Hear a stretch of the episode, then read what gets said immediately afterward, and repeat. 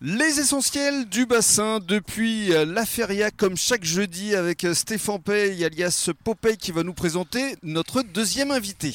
Comme Mireille euh, nous l'a déjà bien introduit, nous allons euh, passer le micro à Bruno qui va nous parler de son petit entre-deux-mer. Son château Landereau. Bonjour Bruno. Bonjour Rémi, euh, bonjour Stéphane. Merci et merci de ce bel accueil à la feria. Pourquoi petit entre-deux-mer entre-deux-mer C'est pas péjoratif. Moi quand je dis petit, quand j'offre petit Dijon, c'est toujours très petit mignon. rosé, petit blanc, non, on fait des grands rosés, des grands blancs. tout ce qui est petit est mignon. Et, ouais, mais bon, ce qui est grand est meilleur. Et on voit la vie en rose. voilà. Grâce à vous. Absolument. Alors, l'entre-deux-mer, c'est un petit peu le Parlez-nous de l'appellation déjà. L'appellation, donc euh, je suis encore président du, syndicat viticole de l'appellation euh, pour quelques semaines. Euh, l'appellation, c'est à peu près 200 vignerons actifs, 1800 hectares de vignes qui produisent à peu près 80 000 hectolitres de vin blanc sec, l'entre-deux-mer. Situé à quel endroit exactement? Donc ben, l'entre-deux-mer, c'est entre Dordogne et Garonne, on va mhm. dire, hein, si on veut schématiser au niveau géographique. C'est ça. Et, euh, et puis un projet, un projet à venir qui nous tient à cœur, que j'ai porté en tant que président et, et, que mon successeur va continuer à porter et qui va bientôt aboutir, c'est le projet rouge.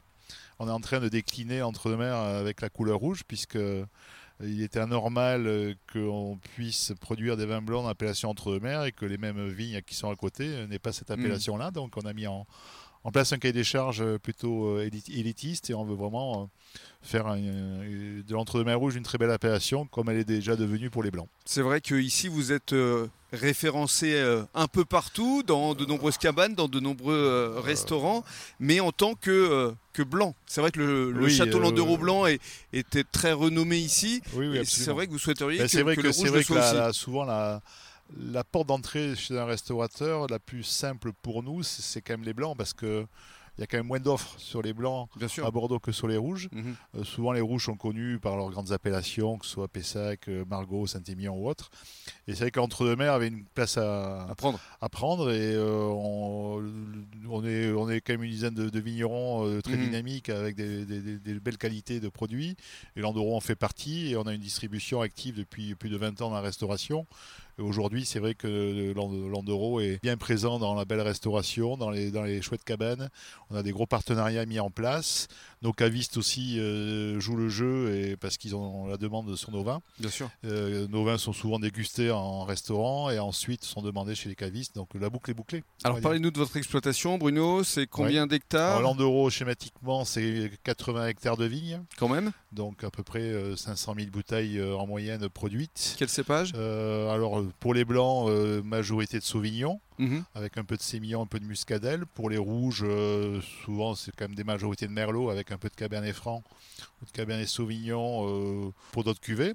Puis après, on a aussi des cuvées atypiques. On produit un 100% Syrah. On a été parmi les premiers à Bordeaux à, oser, on va dire. Mhm. Et puis après, on a aussi une grosse production de, vin rosé, hein, avec la vie en rosé, qui est bien implantée également euh, chez nos restaurateurs et chez nos cavistes plus des nouvelles euh, cuvées qui sont sorties depuis un an, euh, qui avaient des packaging un peu particuliers. Donc au total, ça fait combien de cuvées, Bruno? Euh, De mémoire comme ça, 12, 12 ou 13. Ah quand même? Ouais, on a, on a 3 blancs différents, 4 rosés et 6 rouges. Donc ça fait combien ça? Ouais, 13. Ben, C'est ça, ça, fait 13. Ah C'est un chiffre qui porte bonheur en général. Euh, oui, moi, euh, j'ai pas de problème à, ce niveau-là. on essaie toujours de, créer de, nouveaux concepts. Euh, ça marche, ça marche pas, mais mhm. cette année, donc, on a, on a lancé un vin sans sulfite, un vin rouge sans sulfite, 100% Cabernet Franc, qui a trouvé ses adeptes.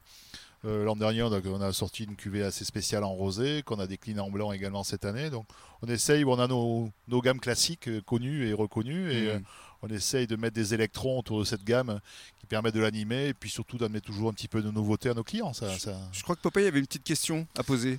Alors, c'était pas vraiment une question, mais il va falloir vraiment arriver au nombre 14 pour le nombre de cuvées, parce que Bruno et moi, nous sommes tous les deux du 14 octobre. Ah Absolument, oui. Bon, bah voilà, c'est le challenge, Bruno, alors. L'an prochain. Qu'est-ce qu'on peut vous souhaiter justement pour les, mois, pour les années à venir euh, Bon, pour les mois à venir, fou pour les semaines, déjà une belle saison estivale chez tous nos partenaires. Pas de grêle, pas de gel. Euh, bon, le gel, ça y est, on y a eu un peu droit. Ça c'est fait. Hein, après, oui, tant que les raisins ne sont pas rentrés pour, les, pour être vinifiés, euh, on a toujours ce risque, le risque risque maladie. Hein. on a eu quand même beaucoup de, de, pluie au mois de juin. Hein. on, a su contenir ce risque-là. et après, il y a le risque climatique avec, avec, de la, avec de la grêle. Mais, mais c'est très jaloux. On peut, on peut avoir un orage de grêle très rapidement dans notre région dès qu'il commence à faire très chaud, très, très lourd on est en alerte grêle. C'est un vrai métier qui mérite le respect, métier d'humilité, parce que vraiment tout dépend de la nature. Et du jour au lendemain, vous pouvez euh, presque tout perdre. Absolument, c'est un métier de passionné avant tout. Hein. alors c'est vrai qu'on a beaucoup de similitudes avec les ostréicuteurs, hein, avec des effets terroirs, avec avec ce sont des métiers quand même qui sont physiques où aussi il faut qu'on puisse euh, pour en vivre avoir une bonne valorisation. Bien sûr. Hein, c'est important aussi la valorisation du produit et le faire savoir hein. il y a le savoir-faire mais il y a le faire savoir. voilà et c'est vrai que quand on est vigneron il faut qu'on sache faire un petit peu tout ça. Très bien. Merci beaucoup Bruno. Mais avec grand plaisir. À, bientôt. À très vite